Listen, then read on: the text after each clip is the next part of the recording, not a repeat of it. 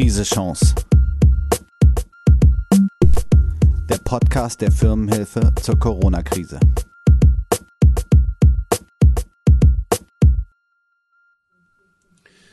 Herzlich willkommen bei Krise Chance, dem Podcast der Hamburger Firmenhilfe. Dies ist Ausgabe 11 und ich bin Marco Habschick von Evers und Jung. Wir betreiben diese Anlaufstelle für Selbstständige und Kleinunternehmen im Auftrag der Wirtschaftsbehörde Hamburg. Heute ist D-Day in Hamburg, könnte man fast sagen. Seit Mitternacht ist das Antragsformular der IFB für die Corona-Soforthilfe online. Unser Zwischenfazit bis jetzt, also zwei Dinge auf jeden Fall kann man im Moment absehen. Aktuell gehen die Server noch nicht in die Knie. Das ist schon mal gut. Und zweitens, nach unserem eigenen Eindruck und auch nach den Feedbacks, die wir bisher so bekommen haben, ist das Formular doch gestandenen Unternehmerinnen und Unternehmern äh, durchaus zumutbar. Das läuft in manchen Bundesländern deutlich bürokratischer. Ich habe bei mir jetzt hier zur Verstärkung heute Frederik Breiler aus dem Firmenhilfeteam an der Hotline. Wie siehst du das? Äh, ist das Formular gelungen? Hallo Marco. Ja, ich finde grundsätzlich ist das Formular gut aufgebaut. Ähm, es gab da eigentlich kaum Verständnisfragen, ähm, natürlich ein paar inhaltliche Fragen ähm, und äh, durchaus auch ein paar äh, technische Hinweise, weil eben noch nicht alles komplett rund läuft. aber eigentlich äh, massive Beschwerden über das Formular an sich gab es keine. Ja, genau. Damit werden wir uns heute ausführlich besch be beschäftigen. Äh, denn jetzt geht es natürlich los mit den ganzen Detailfragen, äh, wie man denn jetzt an dieses Geld kommt. Darüber wollen wir heute reden. Und äh, an dieser Stelle erstmal ein ganz herzliches Dankeschön an euch, liebe Hörerinnen und Hörer.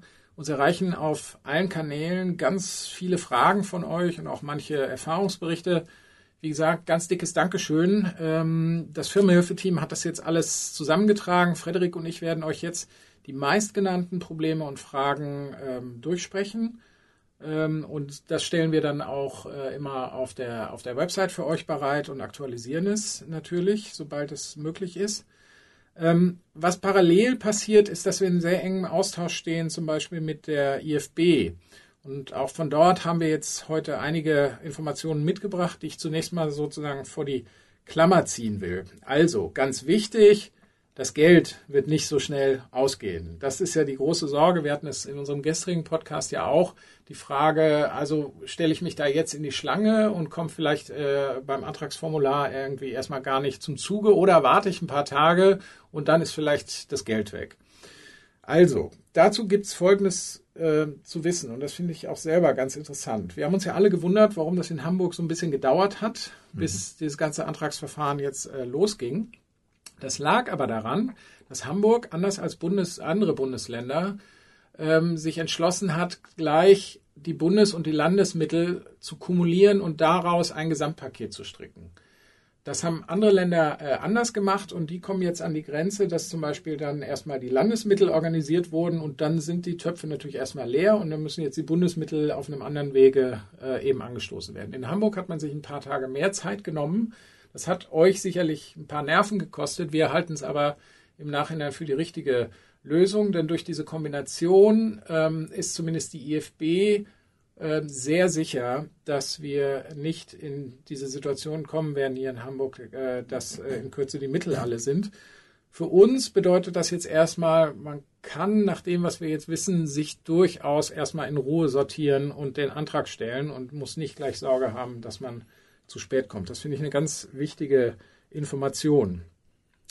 Ähm, auch wichtig, wir haben euch gestern schon angekündigt, dass wir eine kleine Ausfüllhilfe für die Liquiditätsrechnung des Antrags äh, entwickelt haben, die wir euch auch auf der Website heute bereitstellen werden. Das haben wir mit der IFB abgestimmt. Die IFB hält das Ding auch für hilfreich. Also auch das scheint ähm, auf dem richtigen Weg zu sein und kann euch viel Arbeit ersparen.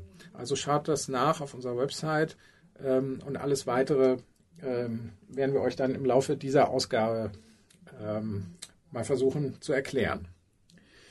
Ja, Frederik, damit mal zu den Fragen, die wir heute so eingesammelt haben. Ähm, wir haben zum Beispiel von ganz vielen gehört, dass Sie keine Versandbestätigung bekommen haben. Man weiß also letztlich gar nicht, ist das Ding jetzt sauber eingetrudelt oder nicht. Äh, ist das auch Thema gewesen an der Hotline heute? Ja, das äh, haben mir tatsächlich mehrere Anrufer und Anruferinnen äh, gesagt. Ähm, also generell scheint das genau so die Regel zu sein. Also es ist keine Versandbestätigung ähm, dort äh, vorgesehen. Das ist vielleicht jetzt nicht so die optimalste Lösung, ähm, aber es ist normal. Also man muss sich keine Sorgen machen, wenn man keine Versand- bzw. Empfangsbestätigung äh, bekommt für das Versenden ja. des Antrages. Ist aus meiner Sicht sicherlich keine elegante Lösung, kennt man eigentlich aus dem hm. Leben sonst anders. Äh, kennen wir aber zumindest auch aus anderen Bundesländern. Also nehmt es ruhig erstmal so hin. Es gibt aktuell jetzt noch keine Hinweise, dass es da zu technischen Störungen kommt und äh, die Anträge gar nicht ankommen. Aber ihr bekommt keine extra Bestätigung. Stand jetzt. So, und dann haben wir eine ganze Reihe von äh, Fragen gesammelt rund um diesen Punkt äh, Antragsteller. Da fragen zum Beispiel Leute, wir sind zwei Geschäftsführer, müssen wir dann auch zweimal einen Liquiditätsplan ausfüllen? Frederik. Nein, wenn es tatsächlich Geschäftsführer sind, äh, sprich also die Führungspersonen ähm, in einer Kapitalgesellschaft, äh, dann müssen auf gar keinen Fall zwei Liquiditätspläne ausgefüllt werden. Es müssen auch, auch keine zwei Anträge gestellt werden. Ähm, es geht ja um die gleiche Firma. Also pro Firma äh, wird ein Antrag äh, gestellt. Ähm, und dann haben wir es bei Personengesellschaften natürlich so, da gibt es dann eben keinen Geschäftsführer, da gibt es dann einen Inhaber oder Inhaberin und dann stellt diese Person für ihre, ihr Einzelunternehmen dann zum Beispiel eben einen Antrag ähm, und ähm, ich greife da schon mal vor auf eine andere Frage, die wir auch bekommen haben, wenn man eben zwei Firmen hat, zum Beispiel ein Einzelunternehmen und eine GBR. Das wären dann eben zwei Anträge. Die stellt vielleicht die gleiche Person, aber dann eben mit zwei verschiedenen Steuernummern, weil es um zwei verschiedene Unternehmen geht. Ja. Ich glaube, das ist ganz wichtig zu verstehen. Ne? Dieses Förderkonstrukt geht nicht auf eine Person, sondern geht immer auf eine Firma. Ganz genau. Aber damit kann man sich schon ganz viele Dinge erschließen bei diesen Zweifelsfällen. Gut, gehen wir mal weiter zum Thema Antragsteller. Ähm, da gibt es Probleme mit dem Feld für die Umsatzsteuer-ID. Ähm, wenn ich kein Auslandsgeschäft mache, dann habe ich häufig keine Umsatzsteuer-ID. genau die wird aber abgefragt im Formular und je nachdem, was man da eingibt, äh, eingibt äh, kommt es dann zu Fehlern. Ja, das ist ja quasi schon ein, ein Klassiker. Also auch äh, diverse andere Software-Tools ähm, fragen einen nach der Umsatzsteuer-ID und ganz viele haben die nicht. Ähm, und, und das ist dann einfach so ein bisschen kurz gedacht. Ähm, in diesem Fall raten programmierisch wir dazu. kurz gedacht. Ja, ja, genau, ja. programmierisch kurz gedacht. Ähm, und das ist hier auch der Fall, also aktuell noch. Ähm, das wird äh, sicherlich noch geändert. Es wurde ja auch schon angekündigt, dass da noch ein Update kommt äh, bei der Software äh, für dieses Formular. Ähm, aktuell raten wir, wenn man diesen Antrag dann wirklich heute äh, stellen möchte, ähm, lasst das Feld dann einfach leer, das funktioniert. Ja, ähm, vielleicht an der Stelle tatsächlich mal, also wir haben jetzt, wir kriegen recht viel mit, was bei der, was bei der IFB da hinter den Kulissen äh, läuft und wie hart die tatsächlich und wie auch agil die äh, für euch da tatsächlich unterwegs sind ähm, würde man nicht von jedem Förderinstitut erwarten. Aber hier ist es tatsächlich so, dass äh, das ist ein SAP-gestütztes System. Und nach allem, was wir wissen, wird es da möglicherweise heute noch jedenfalls ganz kurzfristig ein Update geben, was dieses Problem beseitigt. Also wenn ihr die Zeit und die Nerven habt, dann wartet das mal noch ab, sonst lasst das Feld erstmal leer. Nächste Frage zum Punkt Antragsteller. Ähm, jetzt ist, da wird gefragt nach selbstständig ab wann, seit wann. Mhm. Ähm, wie ist das zu interpretieren, Frederik? Ja, da sind die Förderrichtlinien eigentlich äh, ganz eindeutig. Die sagen eben, man muss zum 1.2. Äh, dieses Jahres bereits selbstständig äh, gewesen sein. Ähm, und zwar muss eben auch eine, eine Selbstständigkeit in Vollerwerb ähm, vorliegen, äh, jetzt zur Antragstellung. Ähm, das ist also eigentlich der Stichtag. Also eben seine Selbstständigkeit muss A, angemeldet gewesen sein zum ersten, zweiten und die Formulierung lautet tatsächlich exakt, die Dienstleistung oder die Produkte müssen zu diesem Zeitpunkt auch bereits am Markt gewesen sein. Ja. Das ist nochmal so ein bisschen ein Graubereich, wo wir gucken müssen, wie viele Probleme das macht. Also ich kann ja gegründet haben im Januar, habe dann aber meine, meine Produkte noch und meine Leistungen noch nicht am Markt angeboten und dann würde ich nach dem Text dieser Förderrichtlinie möglicherweise rausfallen. Äh, aber wichtig bei diesen Grenzfällen ist immer, sich einmal zu überlegen, was, was ist die Idee dahinter. Und es geht darum, herauszufinden, wart ihr zum ersten, zweiten Vollzeit selbstständig. Ja, dann könnt ihr euch erschließen, was in die Antwort rein muss. Ganz genau. Ja, kommen wir mal zu diesem Riesenblock Förderungsbedarf. Wie kalkuliere ich den? Was muss ich da mir irgendwie herleiten? Da haben wir ganz, ganz viele Fragen. Ähm, zum Beispiel zu diesem Punkt, dass ja die persönlichen Lebenshaltungskosten ähm, grundsätzlich immer bei diesem Förderkonstrukt ausgeschlossen sind. Was bedeutet das denn jetzt? Vor allem, wenn ich Einzelunternehmer bin oder, oder eine GBR. Was, was mhm. mache ich dann für einen Liquiditätsengpass geltend? Ja, tatsächlich haben wir da äh, ganz unterschiedliche Grundvoraussetzungen. Einmal bei den ähm, Solo-Selbstständigen ähm, und bei den Firmen, die Mitarbeiter haben.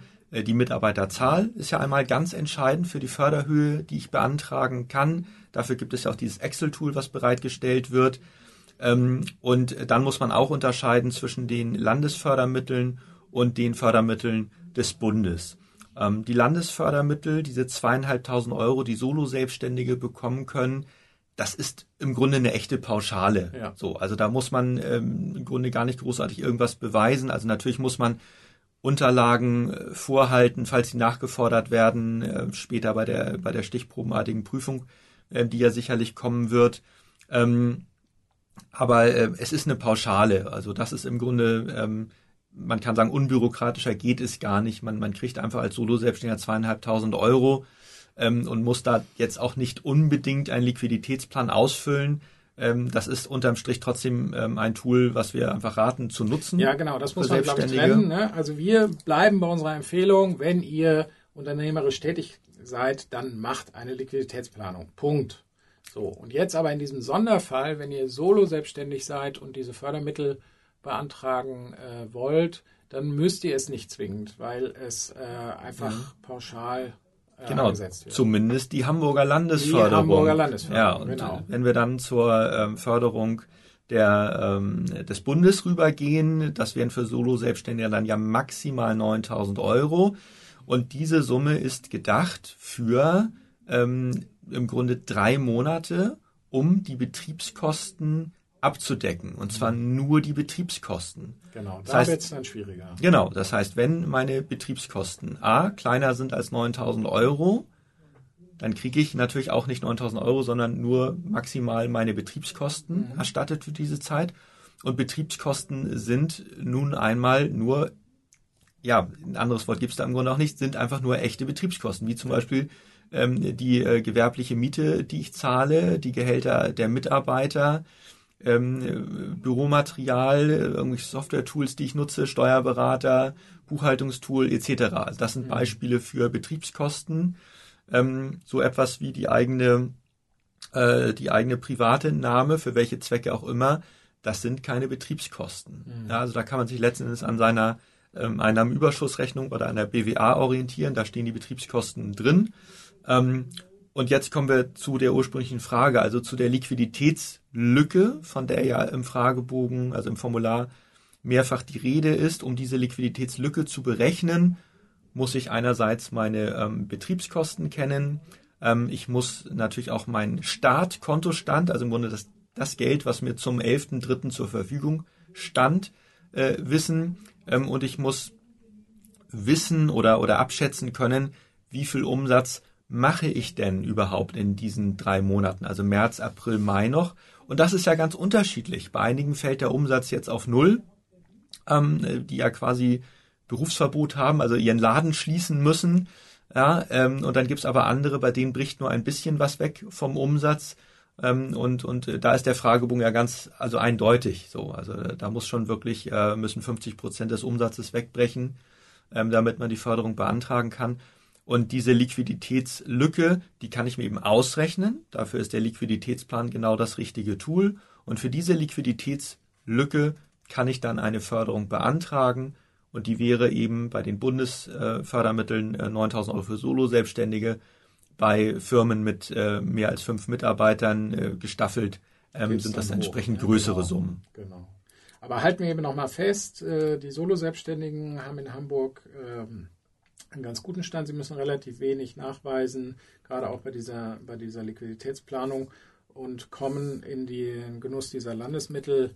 Ähm, alles, was übrigens gefordert wird an Nachweisen, hat die Logik, so hat uns die IFB das erklärt, da wo sie Landesmittel einsetzen konnte, haben sie es möglichst schlank gehalten. Ne? Nochmal Stichwort mhm. Solo-Selbstständige, diese 2500 Euro, die gehen fast pauschal einfach so raus.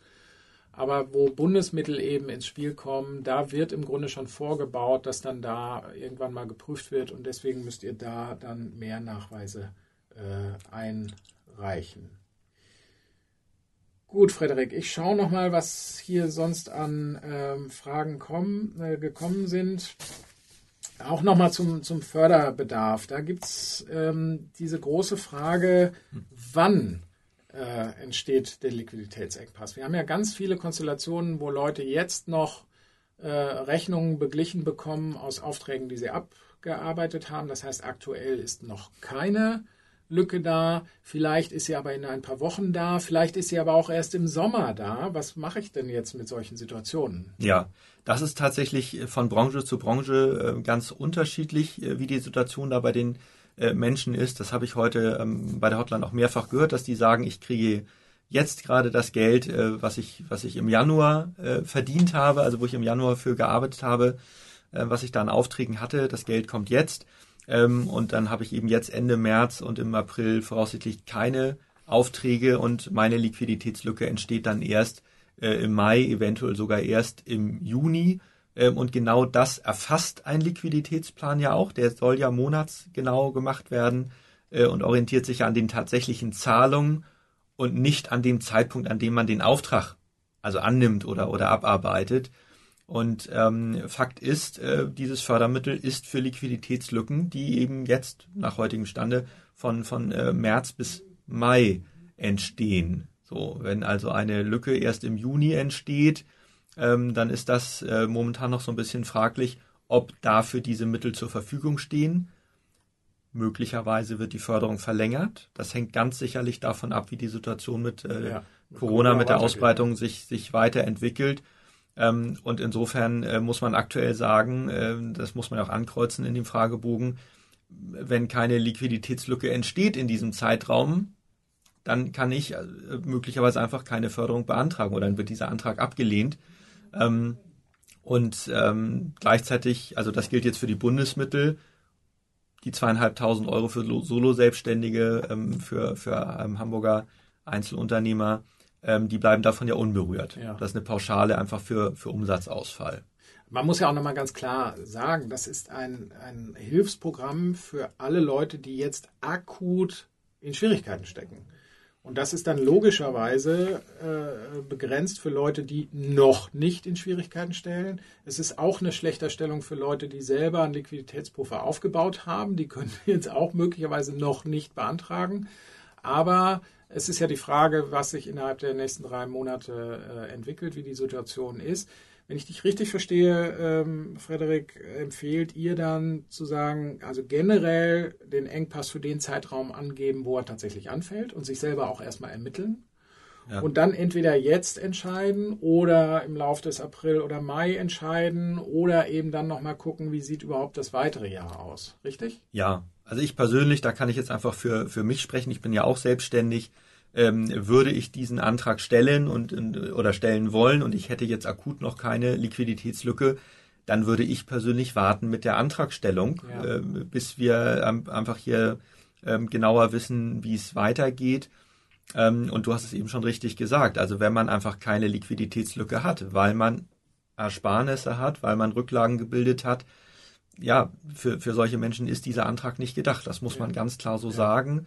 Ähm, und ebenfalls gibt es ja noch weitere Förderausschlüsse, ähm, die da auch sehr deutlich drinstehen. Aber ich denke, wir sollen sie auch noch einmal kurz erwähnen, äh, wenn das Unternehmen eben schon zuvor in Schwierigkeiten war ähm, oder wenn man Steuerschulden hat, ähm, dann wird man ähm, hier keine Hilfen bekommen. Das ist ein ganz wichtiger Punkt. Wir haben nämlich auch noch unter den häufig gestellten Fragen äh, einen Punkt drin, wie, wie ist das denn zu verstehen, dass man vor dem 11.3. kein Arbeitslosengeld 2 beantragt haben darf? Das steckt im Grunde auch dahinter, ne? Ja, ganz genau. Ne? Also man kann natürlich unterstellen, jemand, der selbstständig ist und aufstockend Arbeitslosengeld 2 bezieht, äh, bei denen kann es dann natürlich so nicht hundertprozentig optimal laufen, um es mal ganz vorsichtig ja. auszudrücken. Ja, ähm, natürlich jo, kann jeder Selbstständige mal in die Situation kommen. Ähm, Arbeitslosengeld 2 zu beantragen ist, ist absolut keine Schande. Ähm, aber hier bei dieser Förderung ähm, ist es so gedacht, äh, wenn man zuvor ALG 2 bezogen hat, ähm, dann kann man diese Förderung tatsächlich aktuell nicht beantragen. Und das bezieht sich auf einen Zeitraum, ähm, und zwar äh, 10.12.2019 genau, ähm, bis eben entsprechend äh, 10.3.2020, wenn man in diesem Zeitraum ALG 2 bezogen hat, ähm, dann kann man die Förderung nicht beantragen. Genau, das sind ganz klar Härten, aber da muss man wirklich sagen, worum geht es hier, was war die Idee dieses Förderprogramms? Und am Ende ist es eben, hat es einfach auch Grenzen. Das muss man, muss man einfach feststellen. Ähm, so, zu den Fragen nochmal Förderungsbedarf. Ähm, was genau gilt als Einkommen im Sinne der Förderung? Also der Gesamtgewinn. Also ich kann ja zum Beispiel auch mir den Gewinn gar nicht ausschütten, sondern kann ihn reinvestieren. Wie, wie ist das hier gemeint? Ja, also tatsächlich geht es äh, gar nicht um den, um den Gewinn, also um die Rentabilität, es geht um die Liquidität. Also entweder ich habe jetzt eben genug Geld in den nächsten Monaten, um alle meine Rechnungen zu bezahlen, oder ich habe nicht genug Geld, ja. um, um diese Rechnung zu bezahlen. Also das ist, ähm, das ist die Frage und nicht die Frage, wie viel Gewinn am Jahresende übrig bleibt äh, oder zu, zu versteuerndes Einkommen oder ähnliches. Es geht um die Liquidität. Das Jetzt mal wieder um dieses Thema, was wir beide in, ich glaube, Folge 8 uns mal vorgeknöpft haben. Was ist eigentlich der Unterschied zwischen Liquiditätsbetrachtung und Rentabilitätsbetrachtung? Äh, also steuerliche Gewinnfragen und sowas, das ist alles Rentabilitätsbetrachtung. Und hier dieses Förderprogramm geht ein ganz eindeutig eben auf Liquidität. Entweder ist man in Zahlungsschwierigkeiten oder nicht. Ja, und es gibt noch eine Besonderheit, die sollten wir vielleicht ähm, erwähnen, ähm, als wir neulich den Liquiditätsplan ähm, erläutert haben oder mal erklärt haben im Podcast. Ähm, da haben wir uns ja auch darauf bezogen, dass da zum Beispiel die Umsatzsteuer immer mit berechnet äh, wird, äh, weil, weil, nur mit der ähm, gezahlten Umsatzsteuer, was dann ja ein Kontoabgang ist, ähm, haben wir die tatsächliche Liquidität. Ähm, jetzt haben wir hier bei der Liquiditätsbetrachtung für das Antragsformular eine Besonderheit, äh, nämlich dass ähm, die Betriebskosten, die erstattet werden aus den Bundesfördermitteln, ähm, dass die natürlich nur netto erstattet werden. Da ist ja auch eine ganz große Logik drin. Ähm, und entsprechend ähm, ist die Liquiditätsbetrachtung hier eine Netto-Liquidität, die man genau, sich dort ausrechnet. Das ist eine Besonderheit in der Tat. Genau. Genau, also darauf ähm, einmal achten und ähm, da haben wir ja auch schon, als wir das erfahren haben, ähm, gleich entsprechend auch äh, an unserem Tool ähm, gearbeitet und haben da jetzt die Möglichkeit, die Umsatzsteuer rauszurechnen. Vielleicht kannst du das einmal kurz. Genau, das ist eigentlich der entscheidende Unterschied zu der üblichen Liquiditätstabelle, wie wir sie euch zur Verfügung stellen. Wir hatten ja in Podcast Nummer 8 äh, ausführlich das Thema Liquiditätsplanung besprochen. Liquiditätsplanung heißt immer brutto. Und brutto in diesem Sinne ist inklusive der Umsatzsteuer. Und ihr wisst ja, die Umsatzsteuer gehört nicht euch, die nehmt ihr ein von euren Kunden und gebt sie dann aber weiter ans Finanzamt. Abzüglich der, der äh, Umsatzsteuer, die ihr selber äh, gezahlt habt auf eure Einkäufe. Die Umsatzsteuer bezahlt ja immer nur der Letzte in der Kette, also im Grunde der Endverbraucher, die Endverbraucherin. Irgendwo bleibt es dann eben hängen. Derjenige oder diejenige zahlt dann die Umsatzsteuer. Alle Leute, die in, zwischendrin sind in dieser Lieferkette eben nicht. Aber es ist ja eine Zeit lang auf dem Konto und deswegen ist es Liquidität und deswegen ist es in der normalen Liquiditätsbetrachtung eben mit äh, zu betrachten. Aber Liquidität im Sinne dieser Förderpolitik Natürlich nicht, weil ja das Förderprogramm soll ja nicht eure Steuerzahlungen irgendwie äh, äh, mit abpuffern. Deswegen ist im Förderantrag immer von Nettobeträgen die Rede. Und um euch diesen Unterschied zu erleichtern, haben wir unsere Liquiditätstabelle eben jetzt angepasst äh, und haben ein spezielles äh, kleines Rechentool entwickelt für die Ausfüllung dieses Antrags. Das stellen wir euch auf der Firmenhilfe.seite äh, zur Verfügung und den Link findet ihr auch in den Show Notes zu dieser Podcast-Folge. Also nutzt das, dann müsstet ihr damit eigentlich äh, sehr gut klarkommen. Ja, dazu noch ein kleiner Hinweis. Es gibt natürlich auch Selbstständige, die die Kleinunternehmerregelung nutzen, äh, die also selber Stimmt. nicht Umsatzsteuer ähm, pflichtig sind ähm, und entsprechend auch keine Umsatzsteuer ähm, sich, sich äh, ziehen können, wenn sie selber Ware einkaufen. Ähm, und die tragen dann natürlich Bruttozahlen Genau, ein. das Also macht es wieder noch mal ein bisschen komplizierter, aber äh, in der Tat, es geht immer um diese Frage, ist die Umsatzsteuer dabei oder eben nicht. Ja, ganz viele Fragen, Frederik. Ich würde sagen, wir bleiben da mal dran. Ähm, für heute machen wir aber mal äh, einen Punkt, damit ihr, liebe Zuhörerinnen und Zuhörer, das äh, auch verdaut bekommt. Ähm, vielen Dank für euer Interesse. Wir hoffen, äh, Frederik und ich konnten wieder einige Dinge aufklären rund um diesen Antrag. Also mein Dank an meinen Kollegen äh, Frederik und an euch nochmal das Angebot. Schaut immer mal auf die firmenhilfe.org Seite, abonniert den Podcast und vor allen Dingen auch unseren Newsletter. Da halten wir euch auf jeden Fall informiert, wann immer wir was Neues für euch rausfinden. Wenn sich dann dieser Tage der ganze Pulverdampf um die Antragstellung mal so ein bisschen gelegt hat, werden wir übrigens auch mal unternehmerische Themen machen. Ne? Sowas wie Liquiditätsplanung neulich, das geht ja weit jetzt über diese Corona-Phase hinaus. Das soll auch Inhalt dieses Podcasts der Firmenhilfe in Zukunft äh, werden.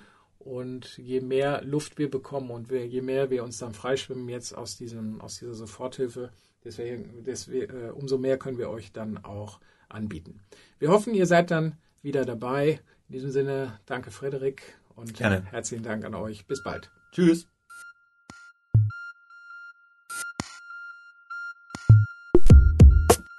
Krise Chance. Der Podcast der Firmenhilfe zur Corona-Krise.